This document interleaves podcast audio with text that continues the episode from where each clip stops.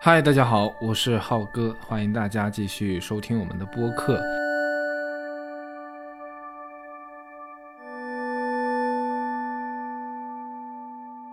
那我们还是要继续进行《遇见未知的自己》这本书的一个说明和解析。那么我们在前两期当中呢，已经陆续的讲完了第一、二章了。那我们今天来看继续往下的这些章节啊。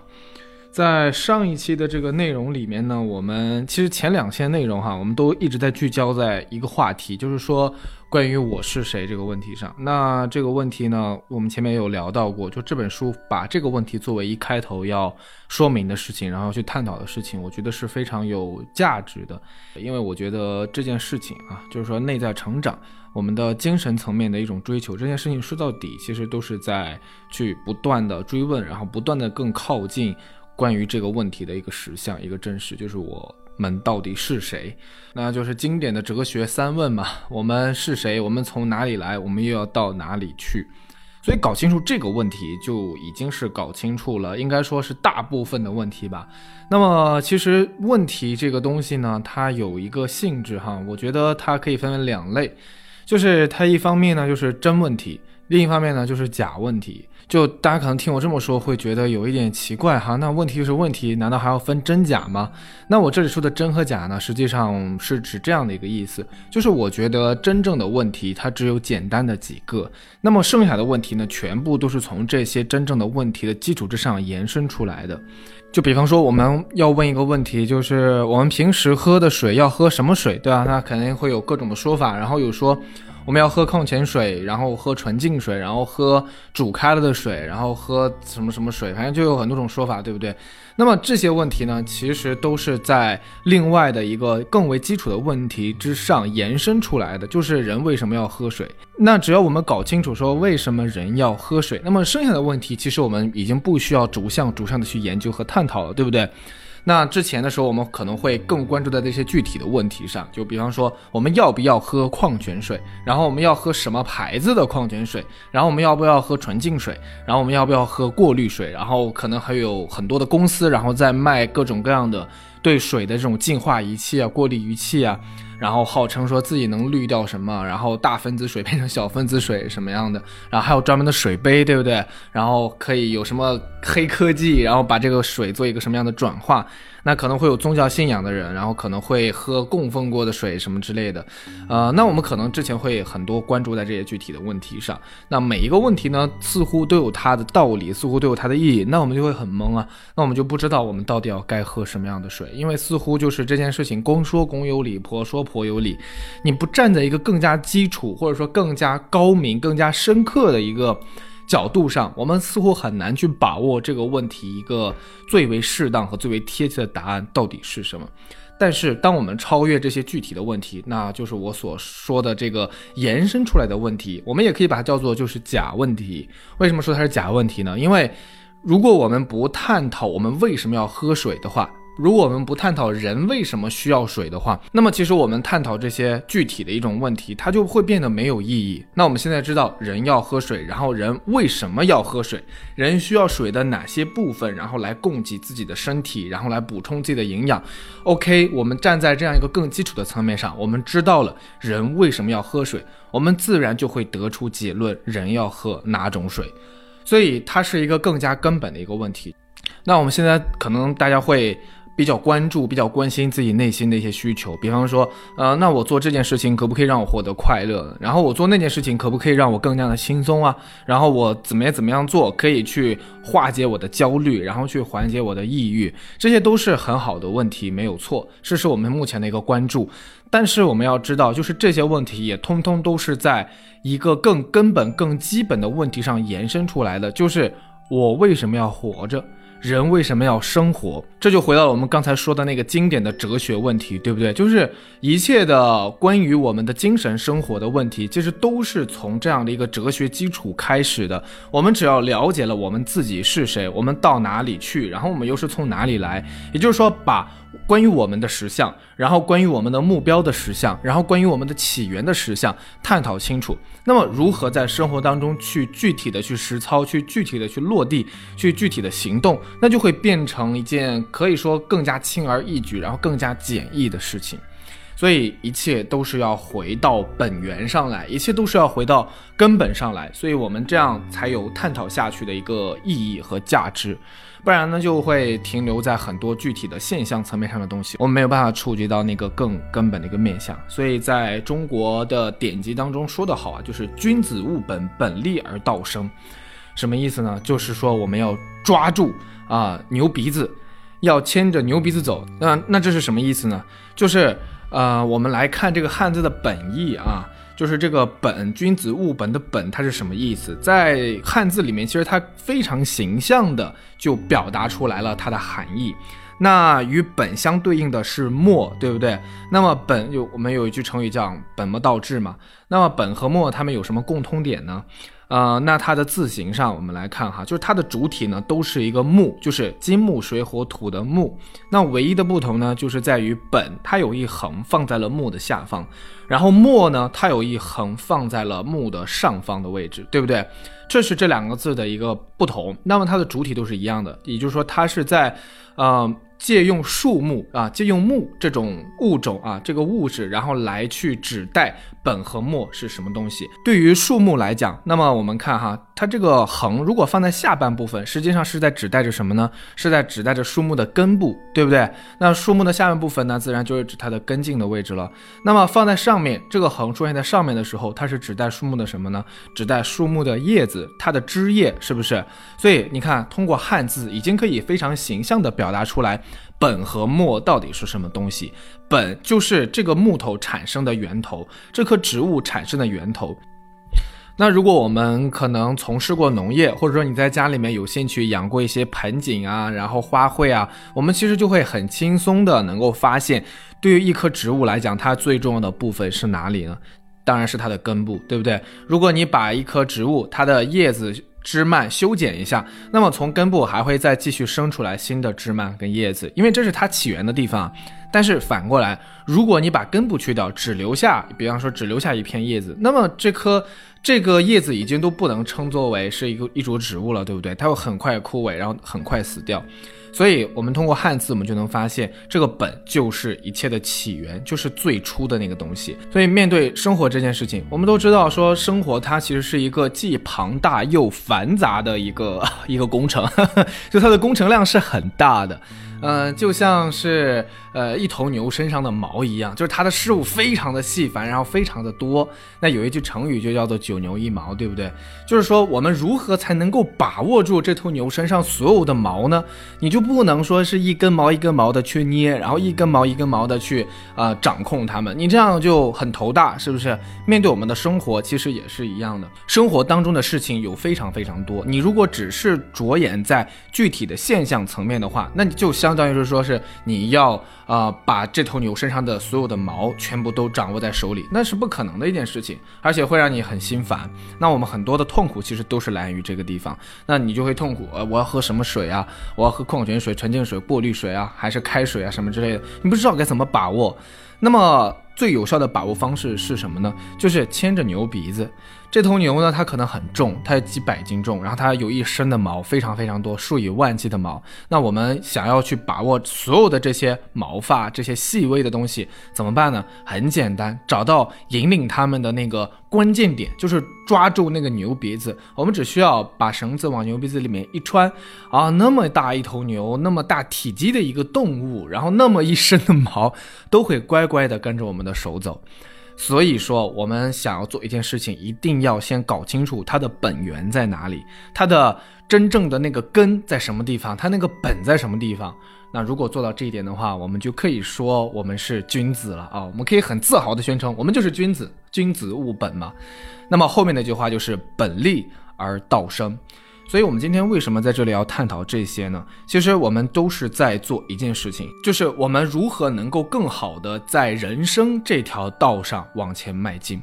那么，本立而道生，只有当这个根本抓到以后，那么这条路才会走得更加的顺畅。前面两期呢，我们有讲到哈，其实我们。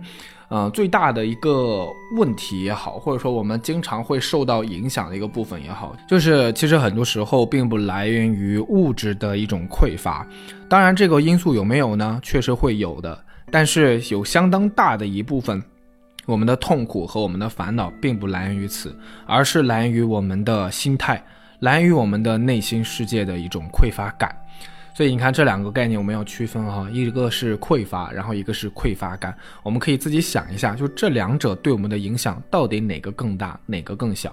在前面我们也有讲到哈，就是说物质世界和精神世界，它们并不是有一个绝对关联的一个关系的，就是你可能是物质的生活是比较匮乏的，但是你内心是没有匮乏感的。就我们再举一个例子，这也是出自经典当中的，就是孔子评价他的弟子颜回，说他一箪食一瓢饮在陋巷，人不堪其忧，回也不改其乐。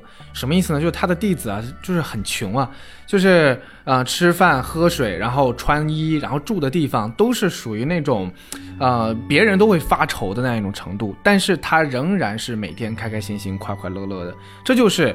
一种虽然物质生活比较匮乏，但是他的精神世界很富足，他没有匮乏感这样的一种情况。那么反过来讲呢，其实也会有另外一种情况啊，就是物质世界真的是一点都不匮乏。比方说那些百万富翁、亿万富翁，然后千万身家、上亿身家、数十亿的这些身家的那些人，他们可能真的很有钱，然后他们的物质生活非常的富足，非常的啊富有。但是他们的内心可能仍然是空虚的，仍然可能是在处于一种无休止的让自己不知疲倦的工作和不知疲倦的赚钱的过程。呃，所以首先哈，我觉得有钱是一件很幸福的事情啊，我没有仇富心理，我觉得最好大家都有钱，我也要很有钱。但是我觉得那些一直在拼命的赚钱，哪怕是自己已经花不了这些钱，但仍然在想办法赚钱的人，他们其实是还蛮可怜的，因为不知道自己为什么在做这件事情，就只是很麻木的，出于一种匮乏感的驱动，然后来做着这样的一些事情。对，所以像这些人的话，其实他们哪怕是再富有，他们也体验不到富有的快乐，呃，因为他们的内心是匮乏的。所以你看，有的时候还是不能够把它们连起来讲。那么我们刚才讲到本和末啊，那在这里呢，留给大家一个小小的思考题。那如果说我们要给我们的精神生活和我们的物质生活分一个本和末的话，那你觉得哪个是本，哪个是末呢？那我不会做出一个官方的一个回答，这个大家可以自己去沉淀一下。通过对这个问题的思考，其实我们就能够发现我们的人生观和价值观是怎样的。那我们今天要来到第三章的部分啊，今天我们应该会把第三章和第四章都讲一下啊，都讲一下。嗯，第三章的话呢，因为在第二章结束的时候哈，有一个细节，就是老人呢给若琳留下了一个功课，就是这个功课呢，就是让若琳去思考一下，那我们追求的是什么？呃，什么是世界上所有人都想要的东西？因为在前两章，老人跟若琳主要探讨了关于我们是谁的问题。那么最后呢，留给他一个功课，就是说我们要什么啊？我们追求什么？这个样子。那在第三章开始的时候呢，哎，我们先来从原文开始啊，呃，它算是一个回顾吧，算是一个若琳的人生回顾。第三章的标题就是我们到底要什么？嗯，这是对若琳的过往发生的事件的回顾。吵架之后通常是冷战。若琳可以连续两三天对老公志明不理不睬，当他透明。不过这一次从老人那里回来以后，若琳居然第二天就雨过天晴，脸色好的像朵花。呃，然后会讲就是若琳跟志明的恋爱故事啊，呃，然后总之两人从恋爱到结婚都是相当的平稳而顺遂，只是有一个问题，婚后若琳一直没能怀孕。志明本人倒还无所谓，就是志明的传统家庭似乎有点无法接受。一晃结婚十多年了，两人的感情已经淡漠的像路人，也就是所谓的老夫老妻的状态了，但欠缺了夫妻间的亲密与交流。一开始他说他也说，后来他们一起说，再后来他说他不说，最后两个人都不说了。哎，这个形容我觉得很好啊。虽然我我们这个发音就是男他女他都是他嘛，但是在书上就是说，呃，首先是两个人一起说啊，然后呢就是男生就不说了，然后最后呢女生也不说了。那么男生不说的原因，就是说是因为就每次跟若琳沟通，然后他就负面情绪就很多，然后一直连珠炮似的，然后总是在吐槽啊，然后总是在抱怨，然后搞得他也不是很好受，所以后来两个人就不沟通了嘛。久而久之，志明烦了，不愿多问多说了，两个人的心灵渐行渐远。那一天，志明加班回家晚，他肚子饿了，看到空空如也的冰箱，实在是一肚子火。两人短兵相接，唇枪舌剑。多年下来，双方都已是炉火纯青，根本不必多言，战事力决，高手就是高手。志明说了一句：“不会生孩子，饭总会做吧？”就触痛了若琳的要害，他勃然大怒，夺门而出。那这里呢，就是说的，在第一章开始的时候，若琳为什么在山路上开车，然后最后误打误撞碰见了老人啊？在那之前发生的故事，就是他们两个人大吵了一架。因为婚后呢，就若琳一直没能怀孕，然后志明呢就在吵架的时候就拿这个点来说事儿嘛，啊，就是说不会生孩子，总会做饭吧，然后就一下子就触动了若琳内心的那个最柔软、最敏感的那个痛处了，然后他就实在接受不了，然后就开车上山，呃，还心里想着就是死了算了，死了有的时候也是个痛快，就是这样子，然后后来就遇见了老人啊，这是一个前情回顾，但是我觉得他这个点哈，形容的描述的还是非常的精彩。的就是婚后生活的一个描写，就是两个人从恋爱到结婚哈，都是一个怎么说呢，郎才女貌的过程。然后他们俩是大学同学，然后都是高材生，然后男生又帅，然后女生又漂亮，呃，还有很高的这个高薪的这个工作岗位。反正总之从恋爱到结婚，就别人看来就是神仙眷侣啊，啊，平稳顺遂。但是，一晃十多年过去了。那就变成了我们所说的那种老夫老妻的一种状态，啊，就是后来连沟通和交流都比较困难，然后基本上也不会就是产生那种心与心的一种交流和沟通了。所以我觉得他其实是在描述一种婚姻的状态吧。这种状态呢不够理想，但是非常的现实，对吧？那如果让我来形容这种状态的话，我会觉得这样一种婚姻生活实际上就是一种麻木的生活，就是两个人对对方都灰心了，然后也对这样的一种相处模式和相处状态就感觉到麻木了。就它其实是一种挺危险的状态。就假设两个人还吵架，然后还有很激烈的冲突和争执的话，有的时候其实说明他也是活力的一种体现。就是两个人试还在试图去用某种方式改造这份关系。那我觉得比这种呃吵架还要更可怕的就是冷暴力，就是两个人都已经没有这个心情，都已经没有这个心思想要去改造对方了。但是呢？呃，这种吵架或者想要试图改造，到最后，我觉得一定他是必然会来到，就是改造不得，然后最终来到一个灰心和麻木的状态。这就是一个两难的一个困境，因为我们既想改变别人，又想保持自己。那如果双方都这么想的话，那这份关系就没有办法，呃，他的矛盾就没有办法调和了。我们也可能会听到有一个说法，就是说，那婚姻嘛，结婚双方都是一个互相包容，然后互相忍让的一个过程。然后我们也会评价，就是有一对新人，然后哎，他们真的很有夫妻相。然后有一些夫妻相处久了以后，真的也是会 相貌会越来越接近，然后气质上啊。然后做事的风格上、习惯上也都会越来越相近。那其实我觉得从这个角度来讲，那婚姻无非就是两件事，就是双方试图同化对方的过程和双方试图拒绝被同化的过程。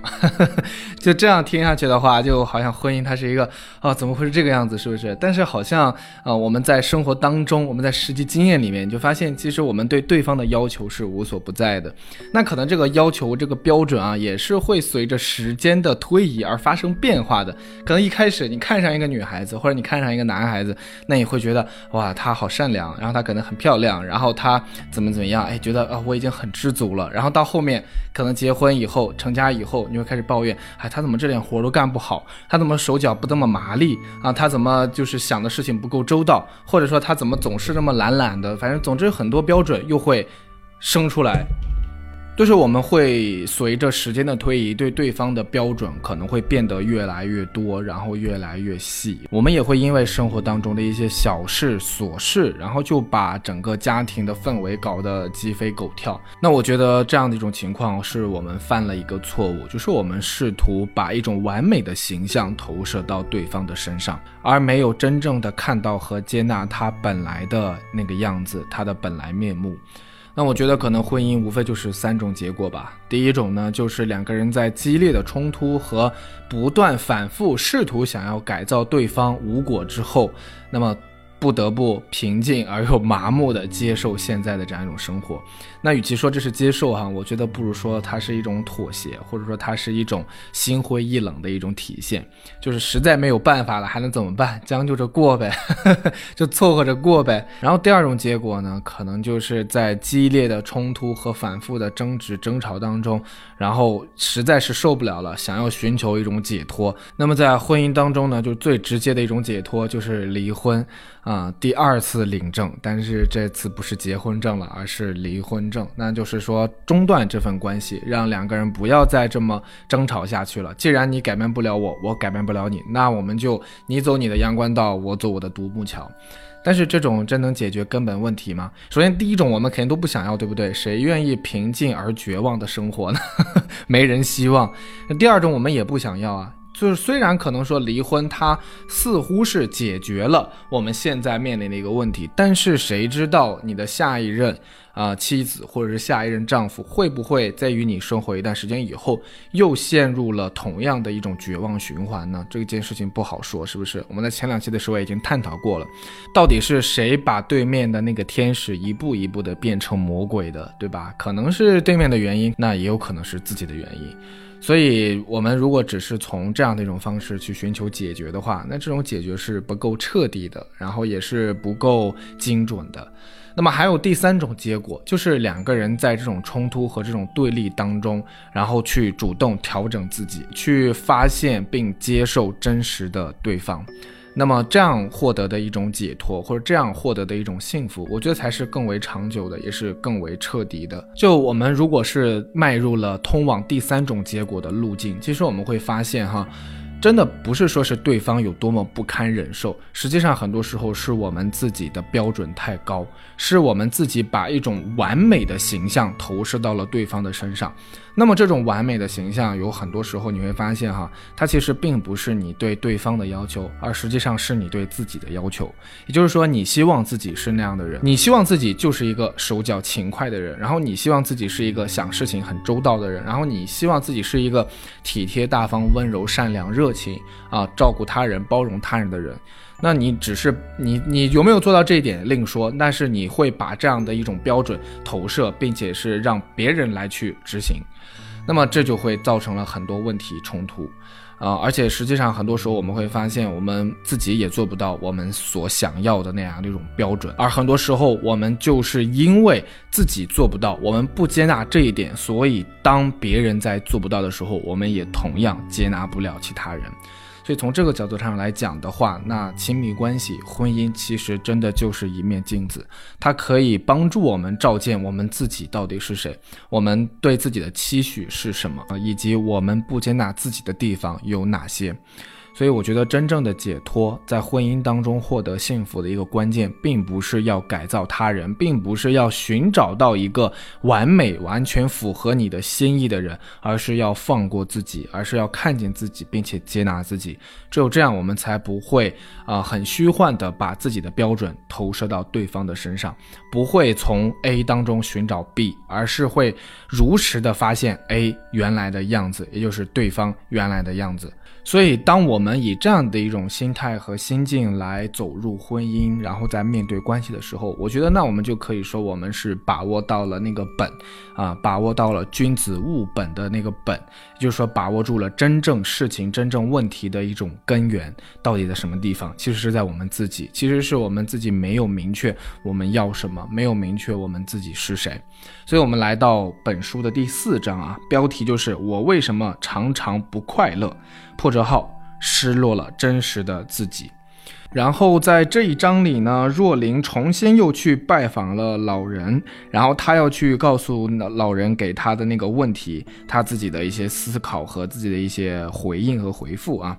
若琳对老人说：“呃，我想每个人都在追求财富、权力、健康、爱和快乐。”老人点头：“嗯，是的。那你呢？你也追求这些吗？”若琳说：“我我当然希望有一定的财富。”老人问：“有了财富以后你会怎么样呢？”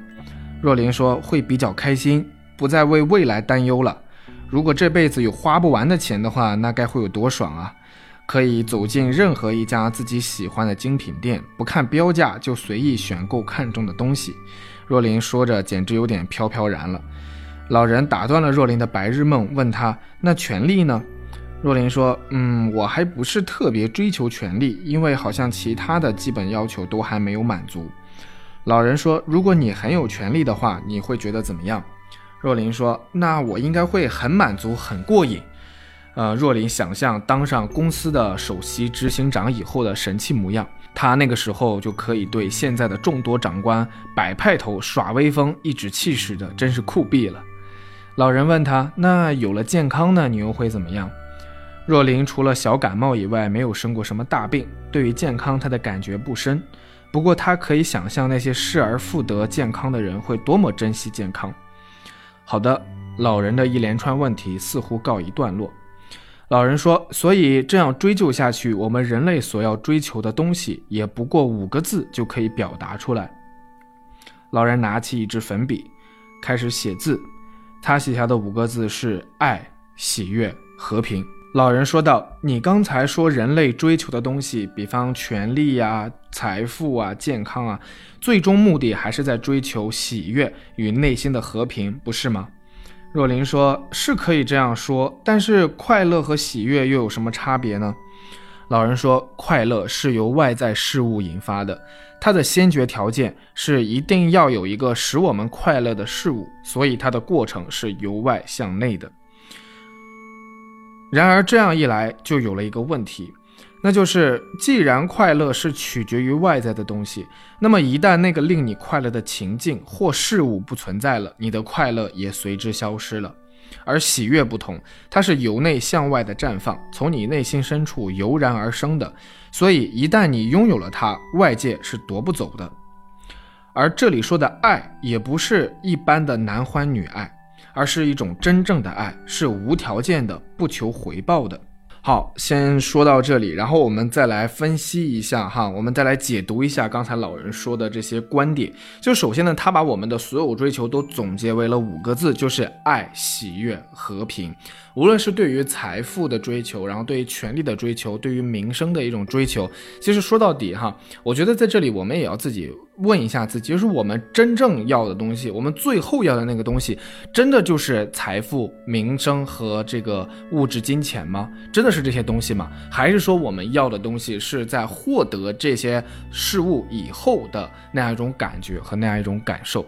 所以，我们可能会哎痴迷于赚钱，然后可能说痴迷于有更大的一种成就，但是好像似乎想到底，我们真正要的东西还不是这些，而是我们在获得这些成就以后，我们内心的一种感觉。哎，我觉得我是一个啊富有的人，它其实是一种富足感；然后我觉得我是一个有权利的人，它是一个力量感；然后我觉得我是一个有名望的人，它是一种成就感。所以最后说到底哈，我们都是挺违心的，我们要的是那种感觉，而不是。是那个啊物质的那种成就本身，所以说到底，老人在这里归纳了一下哈，他其实就是在追求一种内心的一种体验，但是这种体验哈，后面我们会有一个非常重要的一种分类。啊，因为若琳有问到说，那么喜悦和快乐有什么不同呢？为什么在这里要用爱、和平、喜悦，要用喜悦这个词呢，而不是用快乐呢？那么老人在这里做了一个区分哈，就是快乐呢，它具有一个什么样的特质呢？就是它是一种有条件的东西，也就是说，它需要被外界的某种事物或者是某种情境所刺激，然后才能够被诱发出来。那么喜悦呢？在这里给出了一个定义，就是说它是一种无条件的，它不需要任何外界的一种干预、外界的一种影响，它就会自然而然的从内心当中生发出来。所以刚才我们说到的爱、和平和喜悦，它其实都是会分为这有条件和无条件的两种情况。我可以这样讲：如果我们会因为拥有金钱而感觉到快乐的话，那么我们也必然会因为失去金钱而感觉到伤心和难过。如果我们要因为拥有权利而感觉到快乐的话，那么我们也必然会因为失去它而感觉到失望和失落。但是我们有这个能力可以让自己一直保持富有和保持有权利、有名望的这样一种状态吗？我们当然是一直在不断的去尝试这些，然后不断的往这个方向去努力。但是有一个我们不得不去面对的事实，就是我们没有办法百分百控制自己可以一直获得这些，也就是说，我们没有办法百分百的确保我们的快乐是一直在被这些外界的因素所诱发着的。我们可能就是会，呃，某一天会失去财富，某一天可能就是，比方说股市大跳水，那你可能就损失很多。这东西谁说的准呢？这都不一定，是不是？然后甚至包括健康，可能不知道哪一天我们的健康，我们的身体，啊，因为意外啊，或者因为突然检查出来的疾病啊，我们将会失去它。那么，如果我们的快乐和我们的幸福是建基在我们没有办法完全的掌握的事物的基础之上的话，那其实也就意味着说，我们的痛苦可能会随。时时随地的来临，它是不能够被我们所左右的。这就是佛家讲的无常，你没有办法决定那些不属于你的东西，啊，也就是说，你如果把自己的快乐和幸福建立在身外之物的得与失上，那么这种快乐和幸福是很难能够长久。这就是佛家讲的无常，就是说有些因素是你没有办法控制的。如果我们把自己的幸福和把自己的快乐建立在这些我们没有办法完全控制的条件和因素之上，那么这种快乐是很难能够持久和长久的保持与延续下去的。当然，假设哈，我们真的有足够的力量，然后可以让一切都顺顺利利的，然后万事如意，然后万事顺心，那当然是最好的了。那我们其实每个人都不再需要嗯做自我调整。了，然后我们也不需要自我成长了，然后我们也不需要提升自己了，对不对？那这多简单，那这个也是很轻松的一条路。但是这条路它真的现实吗？它能够发生吗？呃，因为我们说到底的话，真正能够更好的掌控的就只有我们自己，而不是外界的其他的那些因素。所以，当你附着在就是你的生活的一种成功感啊，如果把它附着在更多的一个因素上面，其实这样的一种成功实现起来就会变得更加的困难。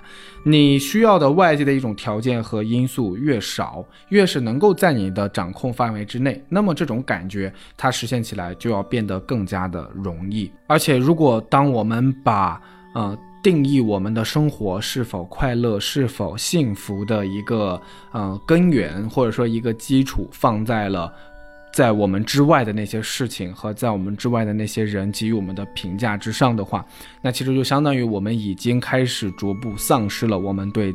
自己生命的一种主观能动性啊，我们已经开始丧失了我们生命的一种自主性，因为这就其实相当于说把评价和影响我们的生活质量的权利交到了外人，交到了外界的手上。那所以，我们最终我们会发现，哈，真正能够让我们轻松生活的方式只有一条，就是试图把这些条件通通都剥离开，能够让我们的爱、和平与喜悦是一种无条件的状态，是一种。只是我们存在就会感受到的一种状态，而不需要借助其他任何外力的存在和外界事物的存在才能够感受得到。所以这样的话，我们就可以成为一个自在之人。什么叫自在呢？就是哪怕你只是自己存在在那里，你仍然会感觉到很富足，然后你仍然感觉到会很完整。你不需要通过外界的某个证明，或者说外界的某个渠道，然后来去呃让你自己觉得自己是一个怎样的一种存在。那我觉得这。就是一种解脱的一种状态，也就是说你是生活在一种无条件的，或者说这种条件是来自于你自己内心的，是从你自己内心生发出来的这样一种状态。如果是这样的一种状态的话，那我们可以说我们就触碰到了真正的解脱的路径。所以在这里呢，在这本书上哈引出了一个概念，就是有条件和无条件。如果我们需要实现这个目标，它需要的条件越多，那么这个目标也就越难以达成；它的条件越少，也就越容易达成。呃，在我们的生活当中，在我们的精神体验当中，也是同样如此的。那外力都是不可控的啊，外人你也是没有办法改变的。我们只有把眼睛看向自己的内心，只有把对准外部的矛头对准自己，我们才真正有可能在自己的生活当中得到解脱之道。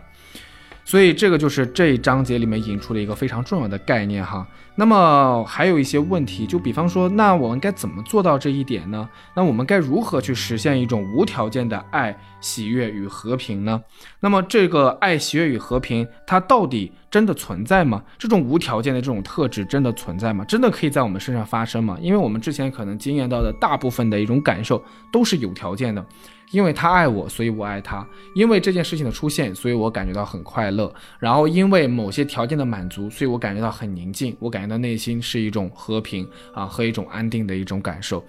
嗯，那么我们可能很少体验到说，哎，我就是啊，好像不明不白的、莫名其妙的，没有任何外界因素干扰的，我就可以体验到这种爱、喜悦与和平。这种经验好像比较少。那么它是否存在呢？它如何能够实现呢？那么这些东西我们就要留到下次再讲啊。我们会跟着书中的步伐，然后一步一步的去探索这些方面。好，那这就是这一次的播客的内容。我是浩哥，我们下次再见，拜拜。